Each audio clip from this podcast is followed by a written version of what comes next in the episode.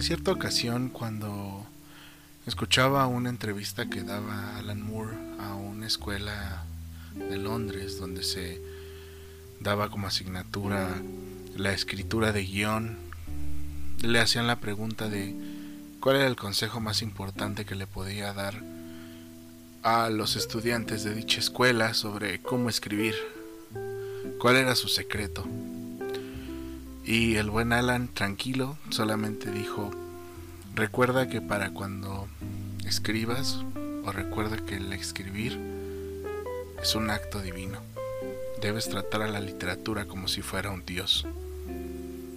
Un dios del que solo eres una parte y al cual tienes que darle más allá de tus capacidades y darle siempre lo mejor que tú tengas. Palabras interesantes de, de este personaje que voy a hablarles el día de hoy. Una inspiración personal desde hace algunos años. Una de las razones por las cuales quería iniciar el proyecto de la luz oscura como programa.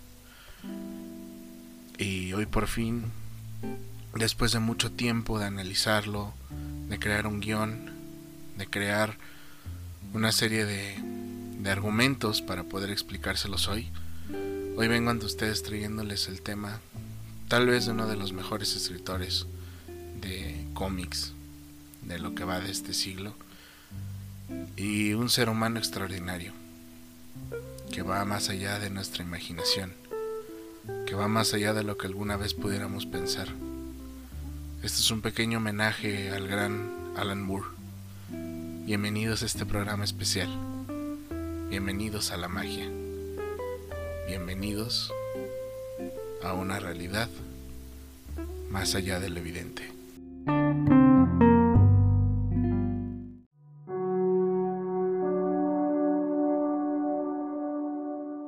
Hey, tú, sí tú, el que estás oyendo este mensaje.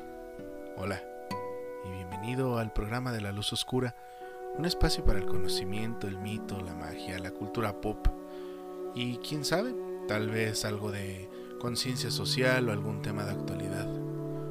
Te doy la bienvenida a este humilde programa, donde iremos de la mano tú y yo por este camino que es la realidad del mundo tangente o tal vez la no realidad del mundo no tan tangente, donde trataremos de descubrir el gran misterio que implica el universo. No te preocupes, no tienes que pagar peaje, no tienes que pagar nada, solamente cerrar los ojos y usar tu imaginación.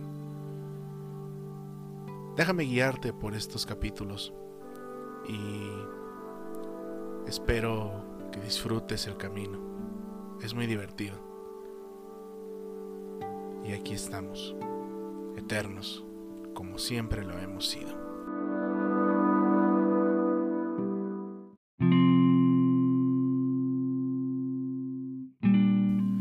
¿Qué tal amigos? Buenos días, buenas tardes, buenas noches y bienvenidos a su programa, La Luz Oscura, que, tal como tu papá, prometió envolver y ser constante y ser una buena persona, pero solo se fue por cigarrillos volverá.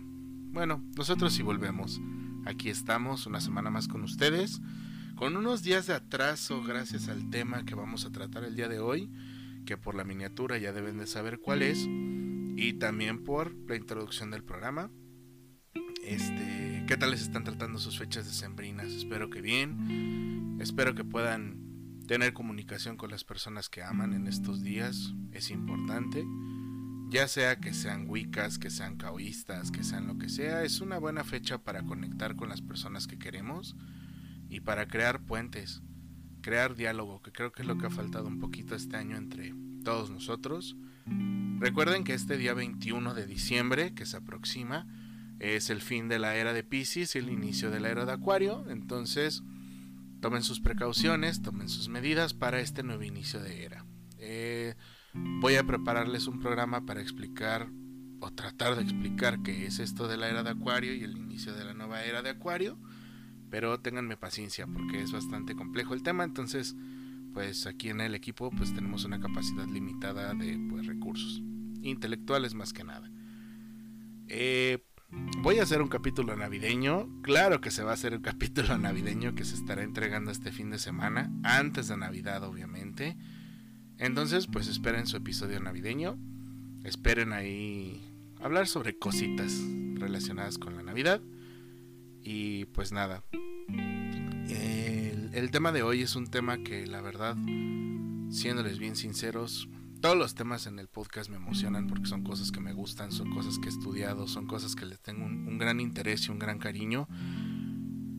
Pero al igual que el caso de Isaac Asimov cuando escucharon ese programa que casi lloro al aire, siento que aquí va a pasar algo muy parecido. Tal vez en este caso sí me rompa porque estoy más familiarizado con el trabajo de Moore porque es obviamente es muchísimo menor que el trabajo de del bueno de Asimov, pero no por ello no es poco trabajo el que ha realizado el autor que vamos a analizar el día de hoy. Y más porque Alan Moore fue mi, mi detonante para iniciar en el mundo de la magia. Mm, ¿Y esto por qué? Porque digamos que Alan Moore desde hace algunos años se consagró como un mago caoísta y a partir de esa conversión pues su labor ha sido mucho encaminada a dignificar, a, llevar al, underground, del underground al mainstream, todo este movimiento de la magia, todo este movimiento sobre eh, el caoísmo y todo lo que implica. Entonces, pues es algo interesante. Yo he leído, mi primer acercamiento con, con esta faceta de Moore fue con un libro llamado, con una obra llamada Ángeles Fósiles, que, más, más, más adelante en el programa hablaremos de ella. Pero básicamente eso fue como una detonante muy importante para mí. Y pues eso fue como mi guía. Para los que conocen más o menos la, estructura de mi set de grabación, para los amigos que han venido a mi casa o para la gente en general que conoce dónde se graba este programa, sabrán que en el altar que tengo consagrado para mis barajas, para todos mis elementos, obviamente de mi, de mi rito, de mi culto, hay una foto del buen Alan Moore y es de más decirlo, ¿no? Es escritor, es mago, es músico, eh, es un hombre con un gran cabello y una gran barba. O sea, ya se podrán dar en cuenta de por qué su amigo Luis está así como está. Y es por el bueno de Alan Moore. Y bueno, eh, ya fue mucho hablar sobre mi relación con Alan Moore, que es un poquito insana a esos, esos niveles de fanatismo, pero no, no es insana porque Alan Moore lo merece. Y más porque vamos a darnos cuenta de que Alan Moore plantea algunas cosas muy interesantes mediante toda la obra que lleva a cabo durante su vida. Pero vamos a iniciar por el principio. Eh, Alan Moore pues no es una persona diferente a nosotros porque haya nacido en un entorno sobrenatural o o que haya venido de un lugar como la luna o que sea un ancestral ser de de de de ultratumba. Pero pues Moore tiene un, un nacimiento igual que todos él nace el 18 de noviembre del 53 en Northampton, Inglaterra. Este es un, es un distrito de la ciudad de cercano a Londres. Y bueno, pues Alan Moore no viene de una familia como muchos casos de escritores que podemos que podemos ver, no viene como de un entorno intelectual o un entorno acomodado económicamente. Él viene de un entorno obrero porque pues Northampton es principalmente una zona obrera de, Inglaterra. Él viene de ese entorno. En los primeros años de Moore pues se nota que es un chico que es bastante listo, bastante inteligente. A los seis años empieza a leer. Y pues obviamente lo primero que empieza a leer como buen niño de la época pues son historietas cómicas, ¿no? Él era un niño bastante destacado en su, en su área. Eh, y era pues ese tipo de persona, ¿no? Con esas aptitudes de que iba a llegar a un lugar muy lejano llega a su etapa de la adolescencia y pues se da cuenta, él entra a un instituto por una beca que le dan y pues se da cuenta de que existe la clase media y de que existe los muy ricos y los muy pobres. Entonces pues eso a él no le parece porque no se halla ninguno de los tres y pues se vuelve un chico rebelde, tanto así que cuando llega la edad de preparatoria, lo, bueno, del instituto, del college, lo, lo expulsan y mandan una cuna circular a todas las escuelas de la región para que no acepten a Alan Moore. Y ustedes dirán, pues qué tan malo tuvo que hacer Moore para poder salir, ¿no? Y pues nada, él vendía LSD. Sí, vendía drogas en, sus en el colegio en el que estaba. Y cuando le preguntan este, este detalle de su vida Alan Moore, él dice, él no dice que vendí, no fue por vender LSD, sino él dice que fue por vender mal el LSD. Entonces, pues esa, esa rebeldía de Moore ya existía en esos tiempos, se fue atenuando con el tiempo, pero eso no dejaba que Moore fuera una persona extremadamente inteligente que tenía una sed insaciable por leer, por, por comer, por tener en su poder o, en su en sus manos cómics para seguirlos leyendo y seguir aprendiendo de esos cómics. Este total pasa este episodio que les cuento y pues tiene que agarrar trabajos de temporal, ¿no? Como conserje, como desollador de animales en un rastro. Y pues es en este periodo que pues Alan Moore empieza a escribir como pues empieza a escribir no este cómics ahora sí que como fanático y empieza a escalar desde el underground empieza a escribir cómics este algunos de ciencia ficción otros por encargo empieza a crear como como su propio estilo encontrándose en, ese marco referencial. Eh, igual en este punto pues él tiene que seguir con ese rubro de pues agarrar esos trabajos que no implican como un certificado porque pues él ya es ya tiene una familia ya tiene una esposa ya tiene hijos que tiene que mantener. A este punto pues yo estoy hablándoles que Alan Moore ya tenía veintitantos no y de repente este Warrior que es una una una revista inglesa que hacía cómics lo toma bajo su ala y empieza a hacer algunos trabajos por ahí con ellos y de repente, en, ahí en, en esa compañía, pues conoce a muchas de los, de los de las personas que van a ser como sus grandes pilares en toda su vida. David Lloyd, Christopher Gibbons, en fin, empieza a conocer muchas personas que, que más adelante van a plantear como un, papel bien, bien, bien crucial en su vida. Mm, bueno, no, ok, no, no en su vida, pero sí en su obra. Y en esta revista Warrior tiene dos encomiendas, ya por encargo, ¿no? Resulta que la revista Warrior obtiene los derechos de publicación de un cómic que era muy popular en los años 70 y 60 en Gran Bretaña llamado Miracle Man este, o Marvel Man. Bueno, se llamaba Marvel Man y luego se llamaba Miracle Man este.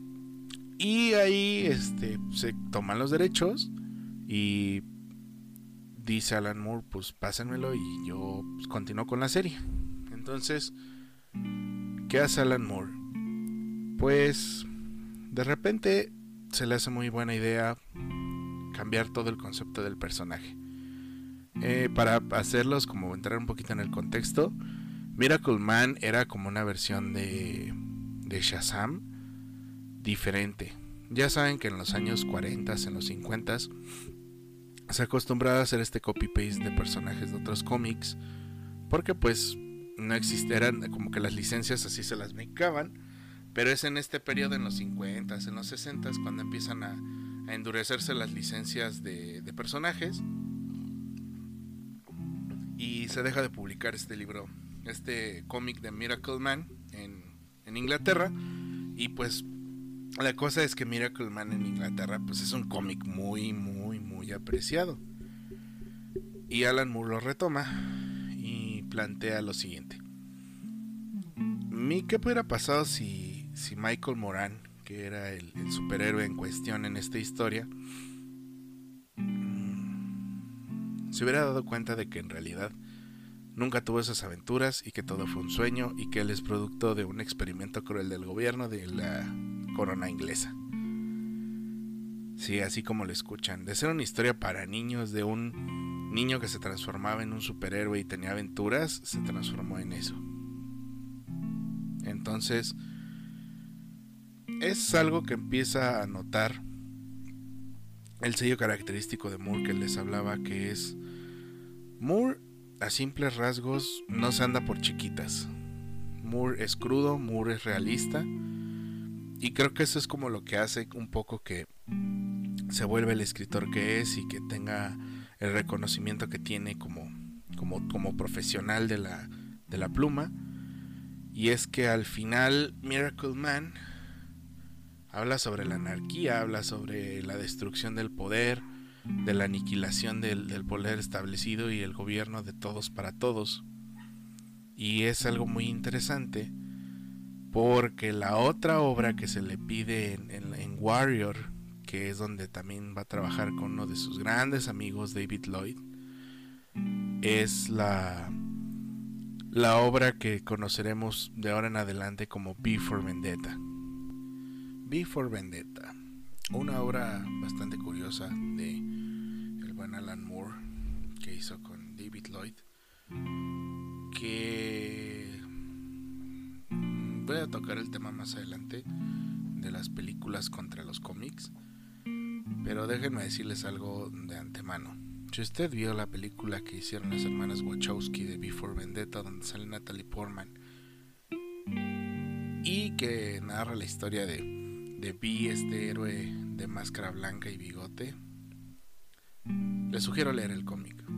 Te sugiero leer el cómic porque es muchísimo mejor el cómic que, que la película. Se quedó muy corto en muchas cosas y el mensaje prácticamente de Alan Moore se disolvió por completo. En esta obra, Alan Moore hace un análisis sobre la política, sobre la moral, sobre lo que es el ser humano, sobre la naturaleza humana, sobre las drogas, sobre la sociedad en la que vivimos, con dos extremos muy, muy significativos. Él no se va al espectro de la izquierda o la derecha. Dice, no, eso no es realmente la lucha del poder. La lucha del poder se representa con sus dos grandes símiles. El autoritarismo total, bueno, autoritarismo total suena redundante. El autoritarismo, el totalitarismo, mejor dicho, y la anarquía, que no es lo mismo que el comunismo, que el socialismo. Totalmente lo contrario. Eh, este análisis ya es llevado de la mano de pues nuestro, nuestros principales.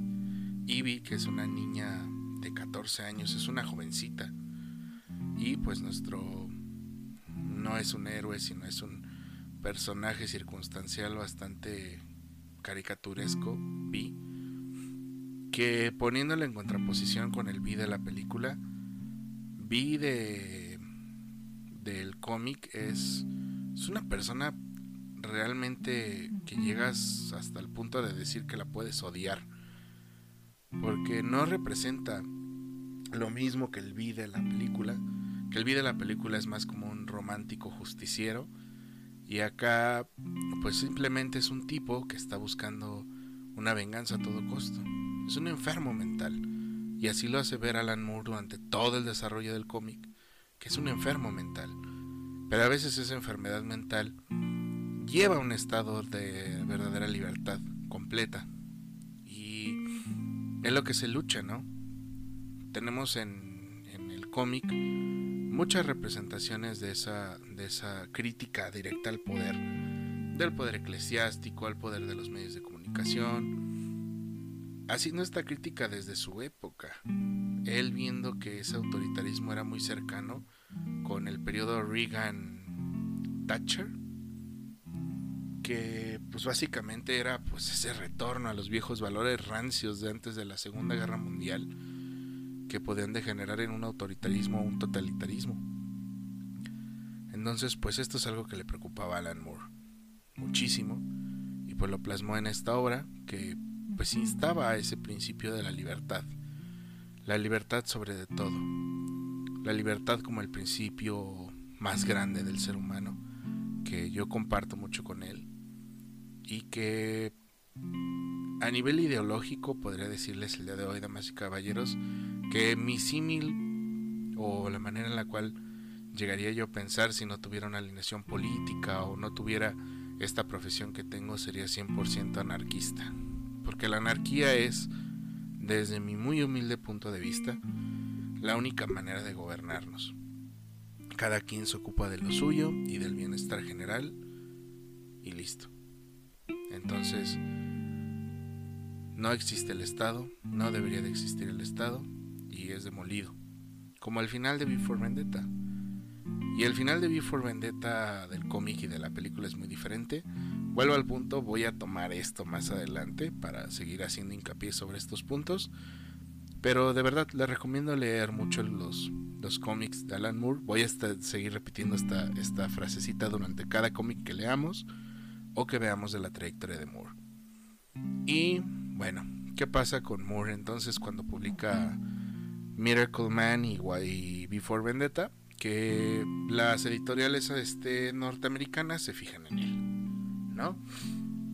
En específico, pues DC Comics se fija en Alan Moore y lo trae a Estados Unidos a trabajar con los títulos que tiene la editorial.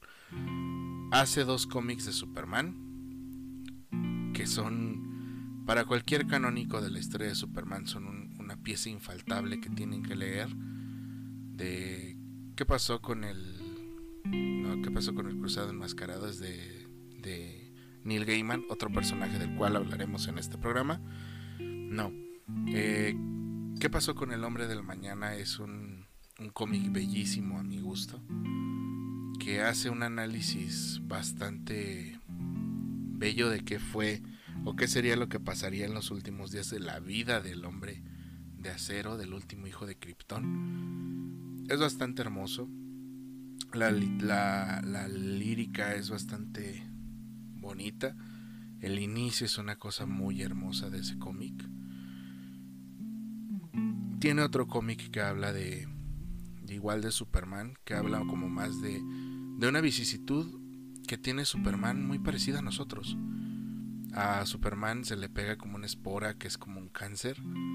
Y es la primera vez, o por lo menos de las primeras veces que yo he visto en la historia, que Superman se tiene que enfrentar a un problema como lo haríamos tú y yo. Entonces, es interesante ver ese punto de vista. Recordemos en los años 80 es cuando está apenas gestándose este gran boom del, del cómic que ya deja de ser historias como para niños, historias muy bobas, historias muy como con un trasfondo muy poco profundo para darle paso a historias adultas, a historias con temáticas totalmente diferentes y contracultura. Y uno de los ejemplos que tiene de ese cambio, pues es una obra que se le encarga a Alan Moore que haga una adaptación y es Swamp Thing. Swamp Thing es la historia de La Cosa del Pantano. Un cómic que se empezó a elaborar allá de los años 60, 70 y pues era la historia clásica del hombre del pantano, que era un monstruo y que pues era como más teñida hacia el terror. Se la dan a Alan Moore y Alan Moore lo vuelve a transformar el personaje. Entonces, hay un número de la serie Alan Moore que se llama Lección de Anatomía, que te dice que la historia de Something era algo así.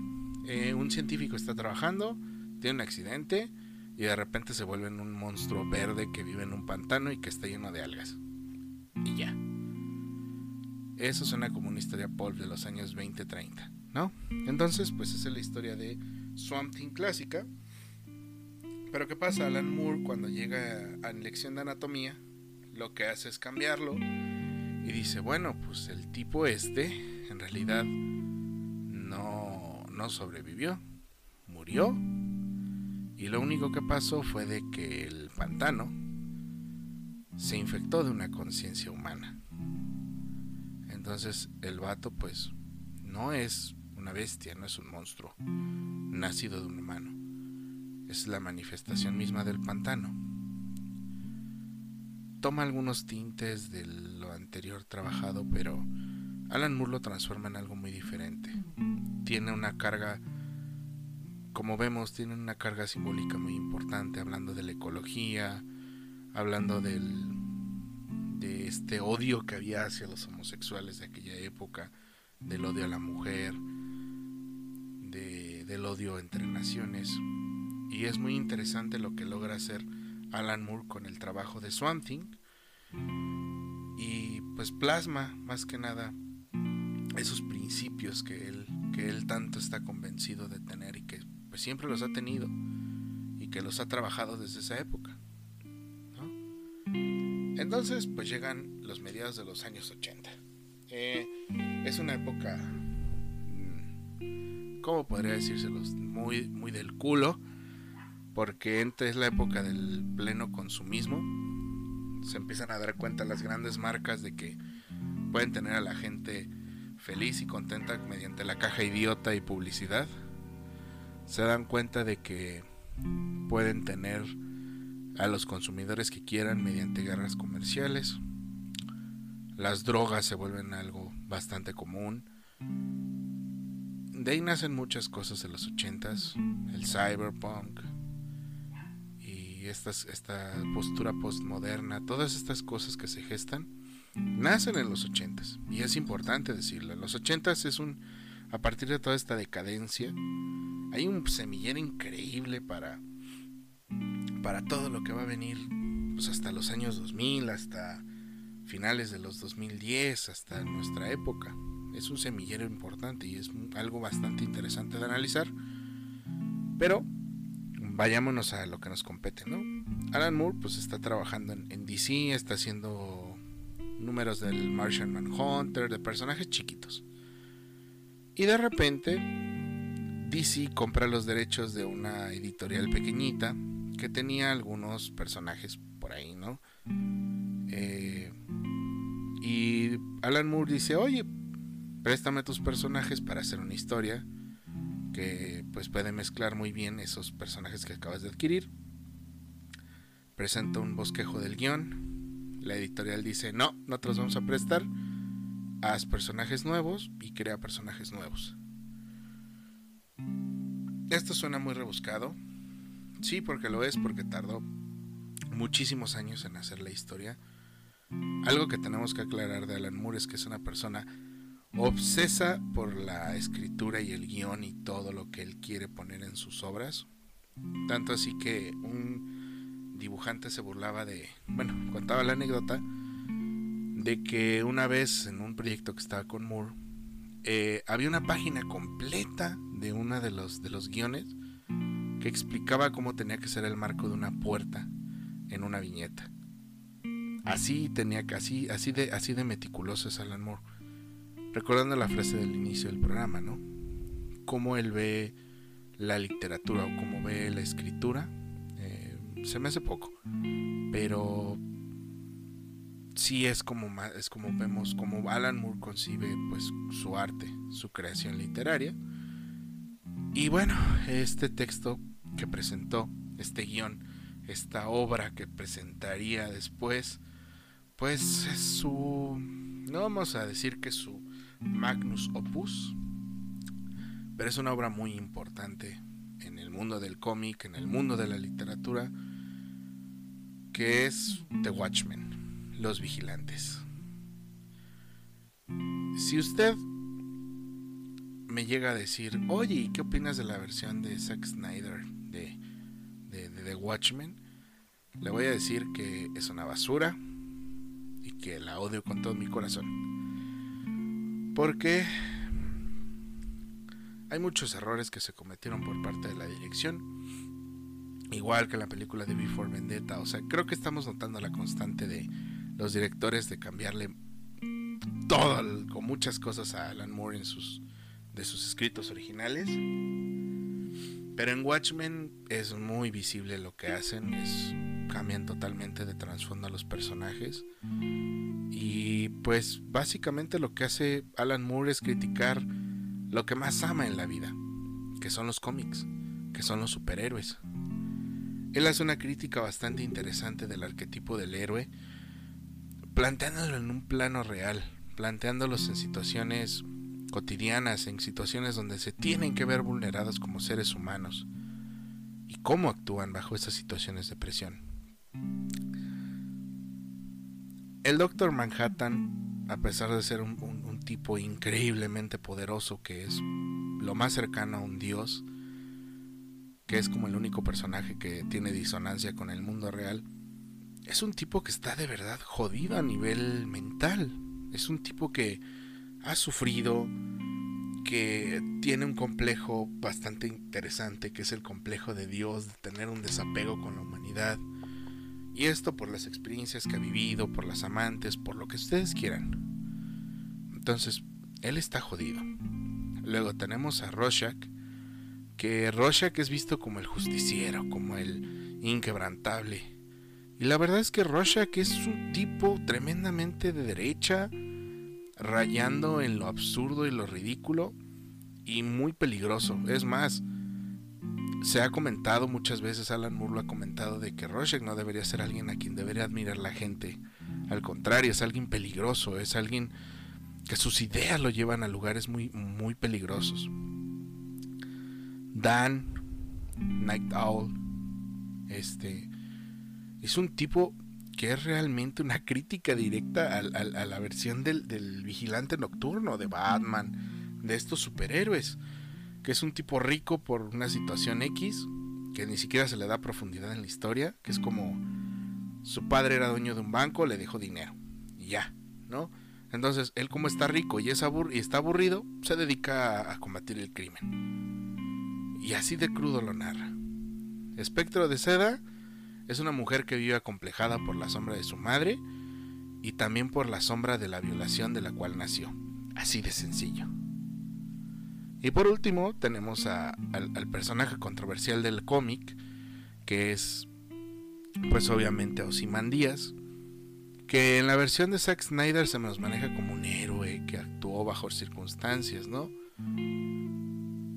Pero wow, a qué extremo hemos llegado los seres humanos de glorificar un magnicida. O sea, vamos, Alan Moore llega a esa conclusión después de, de hacer un extenso análisis de esa figura, ¿no?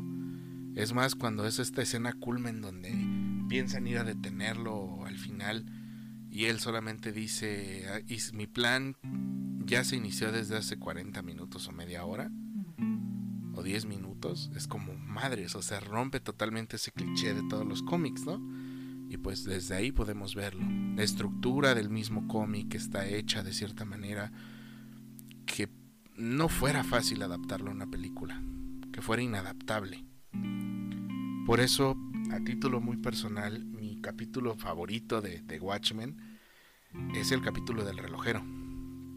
Es el capítulo 4 y pues narra esta parte donde el capitán, digo, el doctor Manhattan lo rompen psicológicamente y se va a vivir a Marte y empieza a contarnos cómo él ve el tiempo y nos cuenta su historia.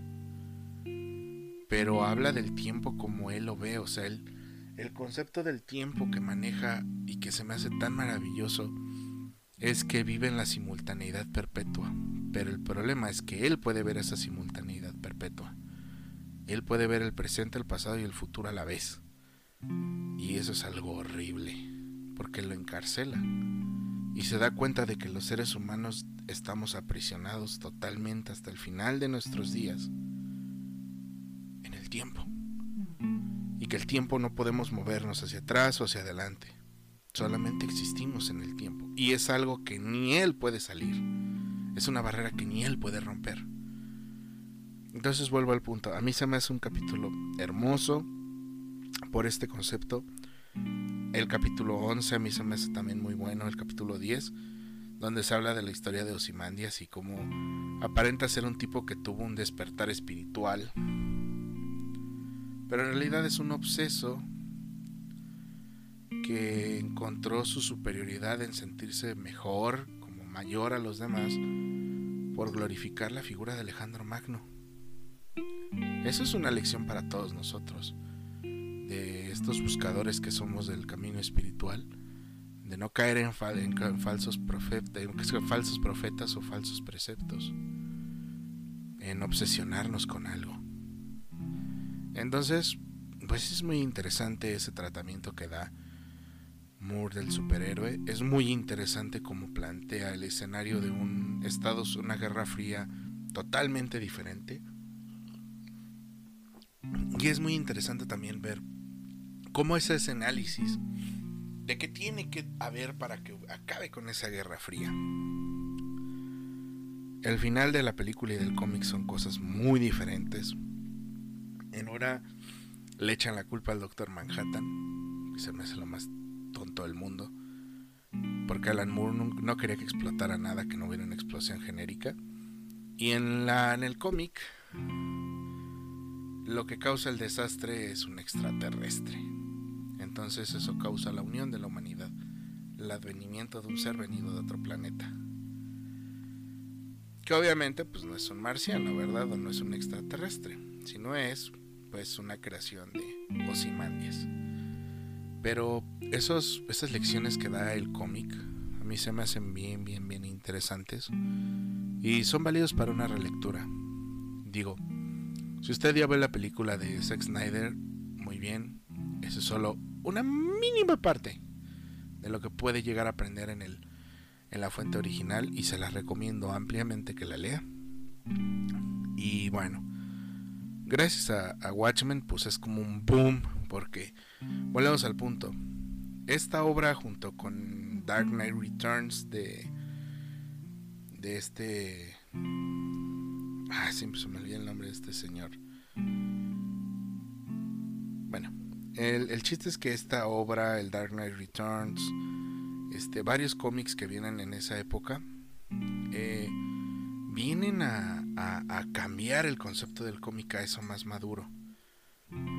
Inclusive Neil Gaiman con el concepto de Sandman que empieza a trabajar en, DC cambia totalmente la forma de ver los cómics que tenía, se tenía hasta ese momento.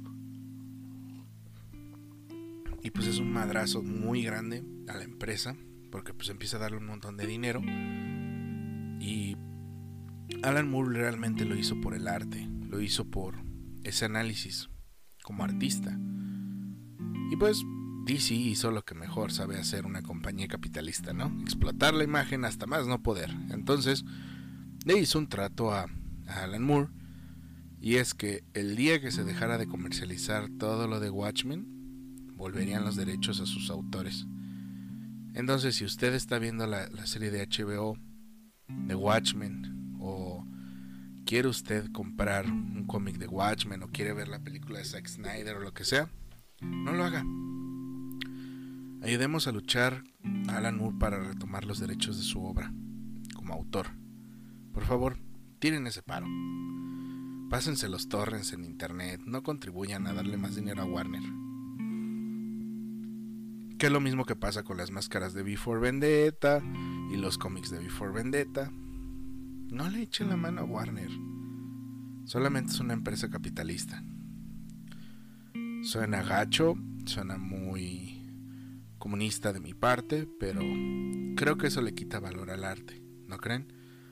El tenerlo tan al alcance del bolsillo le resta su valor y nos resta valor a nosotros como seres humanos porque solo nos ven como mercancía de cambio quieren nuestra atención a todo momento, quieren que consumamos sus productos culturales. No les demos ese gusto, no les demos ese orgullo. Y bueno, esta es la etapa 80 de Alan Moore. Y también tiene por ahí otro, ah, otro cómic pequeñito, tal vez para los fans de cierta, de cierto hombre enmascarado. Le sonará el cómic de Killing Joke. Le escribió Alan Moore. Killing Joke, Killing Joke. Otra vez vuelve a replantear el origen de un personaje y plantea algo muy interesante o muy o precioso para mí con el inicio del Joker, que es que todos nos podemos volver el peor villano un mal día. El día que muere tu esposa, el día que matan a tus padres, el día que ves a tu padre tirado muerto en el baño, el día que decides volarte un alto y causar un accidente, todo eso se puede, te puedes convertir en un villano tan loco como el Joker. Todo eso hace que cambien las cosas. Y es un planteamiento interesante, muy humano del personaje, que sigue vigente el día de hoy. ¿Para qué decirlo? Es una muy buena historia, es una historia cortita que pueden buscar y es una de las portadas más icónicas del cómic de la compañía DC. Gracias a estos problemas que empieza a tener Alan Moore por la comercialización precisamente de estos derechos, se sale de DC y se deja del mundo comercial del cómic. Y pues pasa algo en intermedio también, ¿no? Dicen por ahí las anécdotas que si se fijan Alan Moore en este punto es como muy crítico y va tirando siempre sobre el sistema, sobre sobre las cosas como como una crítica, ¿no? Desde su posición.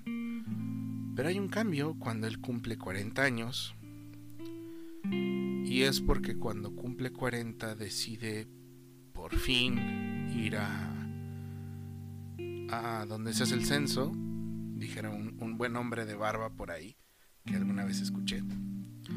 Va al censo y se cambia la razón social y dice, ok, soy escritor, pero también soy mago. Y es a partir de los 40 años que Alan Moore se empieza a definir como un mago.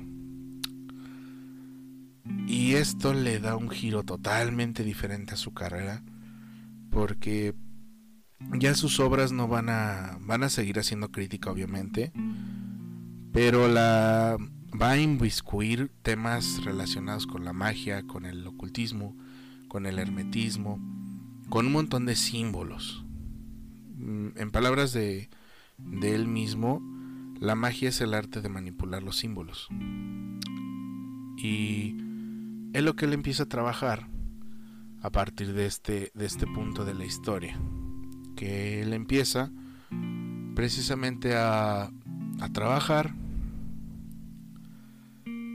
con sus obras. Hay que hacer la aclaración aquí para, para aquellos que, que quieran saber más del chismecito sabroso de Alan Moore. Él es un caoísta, él es un mago del caos, como muchos caoístas que habemos. Bueno, no lo sé, yo no podría definirme como caoísta, no lo sé. Pero, o sí, tal vez sí, porque creo que es lo que más me acomoda ser un caoísta. Que el caos, pues es básicamente todas las creencias y todo lo que existe en el mundo de la magia, en el mundo de la fe y de la doctrina, es válido y puede usarse, si es para tu beneficio. Entonces, pues Moore hace como hace ese encuentro con ese lado espiritual, con ese lado mágico y empieza a crear como, como una guía para todas las personas que quieren meterse en ese mundo definitivamente. Porque les digo, Alan Moore es muy buena onda y pues es como el papá grande que te quiere enseñar, como el abuelo que te quiere enseñar para que no te metas un putazo de ahí todo pendejo. Entonces, retomando el tema Moore, se vuelve mago caoísta y llega pues se sale de DC y empieza a escribir en editoriales independientes y llega un putazote otra vez en su vida. la obra From Hell es otro cómic igual. Eh, From Hell es la historia de Jack el, el Destripador, contada por él mismo, Jack el Destripador. Y esta obra no es una obra sencilla de hacer de Alan Moore, le implicó un montón de investigación, un montón de, meterse, empaparse en la historia de, del caso, de los lugares donde estuvo Jack, para crear la historia. Y, es muy interesante porque es una historia muy realista y critica a la sociedad victoriana, critica esos valores, critica todo eso que está tan en desacuerdo de la vida británica, de todo ese tipo de cosas. este, mete algunas cuestiones como los francmasones, mete intrigas reales, mete, inclusive llega a sugerir que el mismísimo Jack el Destripador era un miembro de la Casa Real. Entonces, es muy interesante el planteamiento que hace por esa investigación tan ardua que hace y que lo lleva obviamente pues a tener varios premios, a tener varios reconocimientos ya del mundo del cómic. Eh, es un cómic que mucha gente cataloga como, en vez de recomendarte Watchmen o Before Vendetta, te recomiendan From Hell por el trabajo que hace de investigación y la prosa. Yo sinceramente recomiendo más los trabajos más nuevos de Alan Moore, pero vamos a ellos. Este, esto no es como el final, apenas vamos en los noventas. O sea, imagínense nada más. Nos faltan todavía otros 15, 20 años de trabajo. Entonces, crea From Hell. Es un tremendo golpe porque es una obra muy completa. Y llega a la Liga de los Hombres Extraordinarios.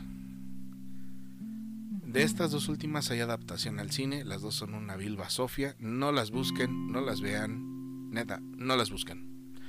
La Liga de los Hombres Extraordinarios es una, un intento, no, no un intento, es un, es un trabajo muy interesante que hace Alan Moore porque crea como una versión de los Avengers, de un grupo de, de hombres extraordinarios que pelean contra el mal, pero con héroes de la literatura de finales del siglo XIX e inicios del XX.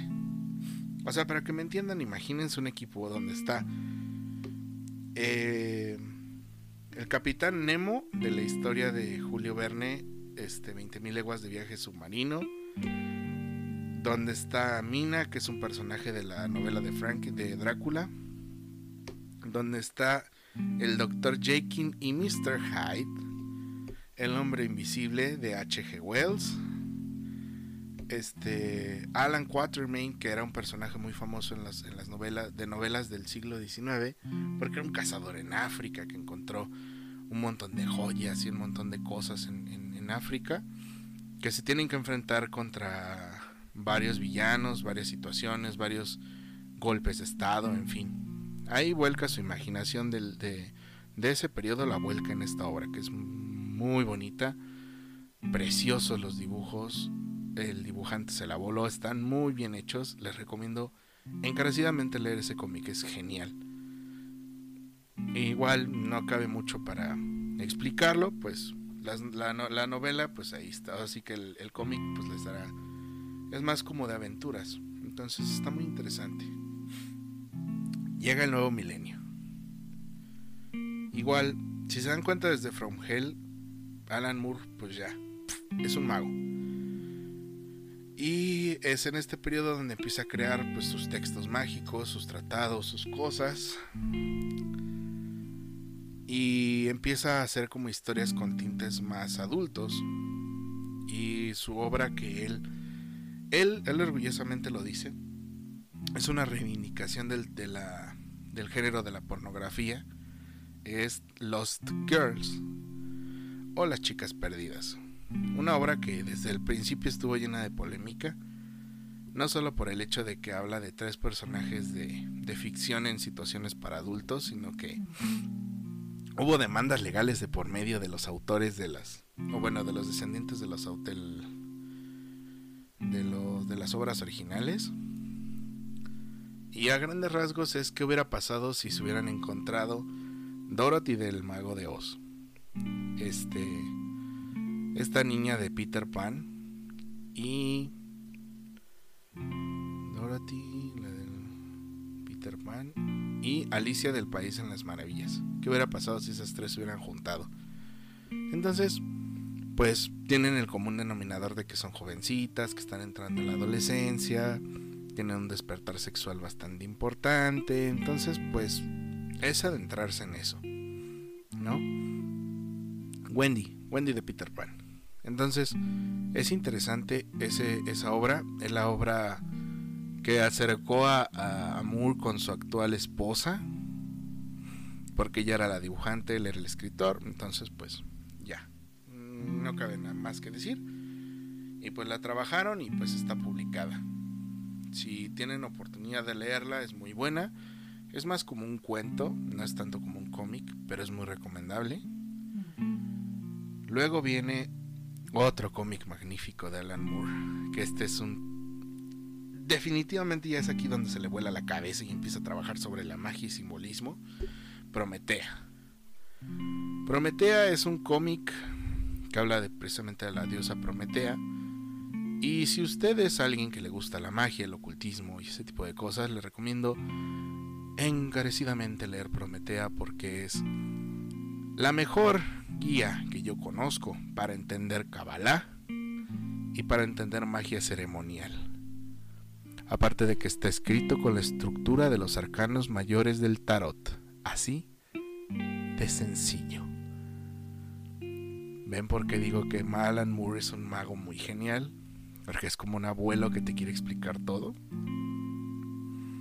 Entonces, ahí está Prometea. Y ojo, acaban de sacar una reedición, ¿eh? Entonces, yo diría que fueran a sus Summers de confianza y lo compren. Entonces, ahí está el consejito. La última obra que está escribiendo se la está volando totalmente porque todavía no la acaba. Jerusalén. O Jerusalén para los cuates. Ya se podrán imaginar de qué trata. O bueno, las, las cosas que ha liberado. va a ser más grande o va a ser más extenso que la trilogía del Señor de los Anillos, que la saga de Harry Potter y que la propia Así se los pongo, damas y caballeros. Y pues obviamente es un proyecto que está trabajando Moore, que tiene algunas entregas como un poquito avanzadas, pero pues no es la entrega final de Jerusalén. Me voy a ir un poquito rápido porque ya este, queda muy poquito del material de Moore como, como, como creador de cómics, pero queda muchísimo como, bueno, no muchísimo, sino cosas muy relevantes que yo quisiera recapitular como autor de literatura mágica. Eh, Alan Moore se acercó a, a crear una historia de un gran personaje y de un gran escritor nuestro querido H, este, H.P. Lovecraft hizo dos series. Una que se llama Lovecraft y otra que se llama... Mm, ah, ¿Cómo se llama? Providence. Que son precisamente pues la ilustración de todas las obras de Lovecraft en un formato de cómic. Entonces, pues ahí están, se las recomiendo son muy buenas. Es un curioso análisis el que hace el buen Alan Moore porque creo que para el medio del cómic no hay nadie que entienda mejor a Lovecraft que él. Entonces se lo recomiendo bastante. Y ahora vamos a los textos mágicos de Alan Moore. Concretamente quiero hablar de uno que creo que es muy importante Ángeles fósiles y serpientes y escaleras. Alan Moore en Serpientes y Escaleras explica su, su proceso espiritual, su proceso para llevar a cabo su transformación en un mago, qué cosas le sirvieron, qué cosas encontró en el camino, y es maravilloso. De ahí vino Ángeles Fósiles, que es como la posición de los puntos sobre las IES, de qué hacer, qué no hacer, cómo hacer, cómo encontrarte, cómo encontrar el camino para crear la magia. Y voy a enfatizar en unos puntos que yo considero que son bastante importantes.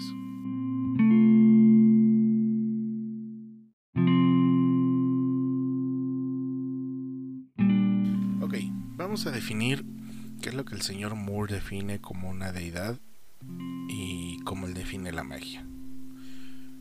No hay que ser un genio para darse cuenta estos extremos del partido que cómo ha sido el proceso del ser humano con la religiosidad o con el credo. No hay que ser ningún genio, la verdad. Y es porque el ser humano cuando se dio cuenta de que tenía que darle una explicación a las cosas del mundo natural, pues se le empezó a atribuir a ciertos dioses Y también se empezó a dar cuenta de que con ciertos rituales, con ciertas palabras, con ciertos modos de hacer, podía modificarse esa realidad. Y de ahí vienen los primeros cultos como neolíticos que pues empezaron a plasmar su vida cotidiana en las cuevas, sus rituales, sus ritos, su credo.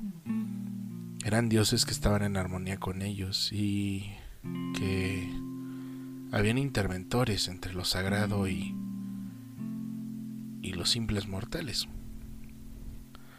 Había chamanes y había magos. Los chamanes como esos técnicos de lo sagrado. Los chamanes como aquellos que tenían las respuestas prácticas para traer mejoría a la tribu, salud, bienestar. Y los magos como aquellos creadores del, del rito más formal. Los magos como esos usuarios y a la vez creadores de los vínculos con esos dioses que se vuelve algo muy interesante. Y ya de ahí llega el sacerdocio formal, pero siempre en esta dualidad, ¿no? Siempre en este conjunto de dioses que ayudaban al ser humano, siempre en este, en este, en este punto de equilibrio de lo sagrado al servicio del hombre y lo del hombre al servicio de lo sagrado.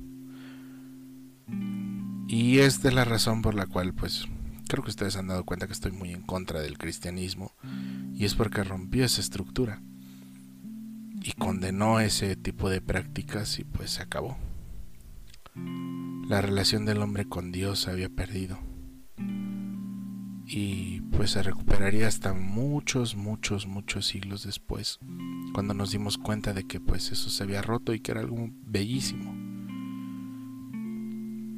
Y vamos, Alan Moore lo define muy bien en su obra, ángeles fósiles y en serpientes y escaleras, que un mago es aquel que tiene el poder de manipular la realidad o crear de realidades diferentes. Básicamente lo que define es que los artistas somos magos potenciales porque podemos crear de la nada. Puede salir algo de la imaginación, podemos convertir el plomo en oro si lo queremos, porque podemos crear realidad. Por eso cuando habla de la literatura como algo sagrado, él lo ve así porque a partir de la literatura se crea la realidad, a partir del discurso, los símbolos se crea la realidad. El símbolo es, en el mejor de los casos, la herramienta más poderosa que tenemos. Llámese la pintura, llámese la escultura, llámese la literatura, llámese lo que sea que sea una forma de arte, es la forma más sublime del ser humano de crear a partir de la nada, de transformar. Y eso es un concepto para mí muy bello porque antes que volverme mago, pues uno hace su esfuerzo, ¿no? Como no como un artista plástico o como alguien así, pero me agradó cuando empecé a darme cuenta del grado de escritor que era. Es una aspiracional para todos los que nos dedicamos a escribir. Es una aspiracional para todos los que anhelamos llegar a tener obras que vayan a esa profundidad del ser humano. Es una inspiración. Creo que por eso le tengo tanto cariño a Alan Moore. Porque dejando de lado todo el trabajo que ha hecho y todas las cosas que ha visto y ha criticado, él ve el más lo profundo. Él ve el símbolo perdido. Él ve esa forma de arte como una forma de legitimación del ser humano y de esa trascendencia. Entonces, eso es genuinamente lo que yo considero algo extraordinario. Después nos explica cómo al volvernos magos y quitarnos estos tabúes, debemos empezar a, buscar una deidad a la cual servir o que le dé sentido a nuestra visión de la vida. En su caso escogió a, Glicón. Glicón es una serpiente con cabeza de, humano. Es, es, una historia muy chistosa porque Glicón era un fraude que existía en una ciudad en Grecia, pero Alan Moore declara que pues es bueno que tu Dios sea un fraude, ¿no? Porque por lo menos así no vas a creer cosas tan peligrosas como que esa cosa creó el universo. Entonces, ven más o menos hacia dónde va la discusión. Va a ese punto, va al punto de crear, va al punto de tomar, por ejemplo, la psicogeografía, que dice que el lugar donde habitas o el lugar donde estás es un lugar importante. Eh, muchas veces nos volamos la cabeza en decir, ay, qué lindo sería vivir en Europa, qué lindo sería vivir en América, qué lindo sería vivir aquí y acá y acá y acá pero ni siquiera conocemos el lugar donde vivimos, ni siquiera sabemos qué cosas nos rodean, qué historias tienen. Cuando Alan Moore empezó con este camino por la psicogeografía, se dio cuenta de que Northampton era un lugar muy interesante para la historia de Jack el Destripador. Y si ustedes leen la obra se van a dar cuenta de que gran parte del desarrollo de la obra se lleva a cabo en New Hampton. Entonces, es ese proceso. Él habla de ese proceso, cada quien tiene su proceso.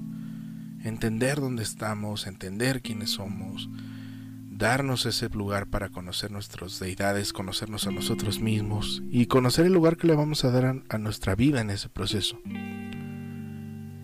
Y tomar esa parte, ¿no? De que todo lo que creamos, todo lo que pasa por nosotros es un proceso mágico. Desde aquel que escribe un guion para un programa una audiencia chiquitita, pero que se los da con mucho amor hasta alguien que escribe un libro, no con el afán de vender, no con el afán de llegar a las grandes masas y volverse un Harry Potter cualquiera, sino realmente alguien que quiere transmitir un universo, que está creando de la nada, que está creando a partir de lo que está viendo. Eso, eso es un acto de magia. Y bueno, tenemos también las magias ceremoniales y todas las escuelas, ¿no? Pero en esencia es lo mismo. La magia al final de cuentas es arte. El arte de materializar la realidad, el arte de dominar los símbolos, de dominar las formas. Y eso es algo que yo siempre me voy a llevar conmigo. Y que por eso me cuesta trabajo definirme, como yo les decía, como un caoísta quiero asumirme como tal porque esa es como mi labor. No estoy casado con ninguna iglesia ni con nada, sino quiero experimentar y darme cuenta que me da resultados mejor. Entonces, pues esa es la cosa. Actualmente Alan Moore pues, se encuentra ya retirado del mundo del cómic, solamente se dedica a escribir pues su obra. ¿Qué le falta? Ya es una persona muy mayor, ya tiene sesenta y tantos años, setenta casi ya casi sus 70. Wow. Y pues es un viejito bastante gruñón que no va a convenciones ni nada, pero ha dejado un gran legado para nosotros. Mm, es un programa que le he metido mucho corazón. Si llegaron hasta este punto se los agradezco muchísimo. El guion no es algo fácil porque hay que leerse muchas cosas para poderlo traer. quise hacer este homenaje a Alan Moore, a quien me introdujo en este mundo, que me lo hizo más digerible, que me lo hizo más ameno. Eh, nada, eh, quiero cerrar con esto. Así como yo me emociono con el buen Alan Moore, espero que ustedes se emocionen con las escuelas que aprendan si deciden aprender magia. Y si no, pues con todo lo que hagan en su vida, véanlo como arte, véanlo como magia vean como que pueden transformar las cosas. Se puede, se puede. Solamente es verlo como algo sagrado, tenerle el suficiente respeto y el suficiente amor para lograrlo. Y creo que es lo que puedo concluir. Eh, los espero esta misma semana. Vamos a hacer el episodio navideño. Estén pendientes a las redes. Este, todavía no tengo la fecha para la primera lectura de tarot del año. El siguiente programa se las voy a dar. Y nada, aquí estamos, estamos en redes sociales, en arroba la luz oscura podcast, en Facebook como la luz oscura podcast. Y en Twitter voy a usar mi Twitter que tengo personal para atender cosas del podcast. Está como arroba Luisito Hippie. Entonces ahí voy a estar. Voy a publicar la, la página de Twitter en mi Instagram para que ustedes lo sigan. Y nada, muchas gracias por seguirnos, por acompañarnos. Puntúenos bien en sus aplicaciones de podcast. Los queremos mucho y nos vemos el próximo programa. Cuídense mucho. Bye. Música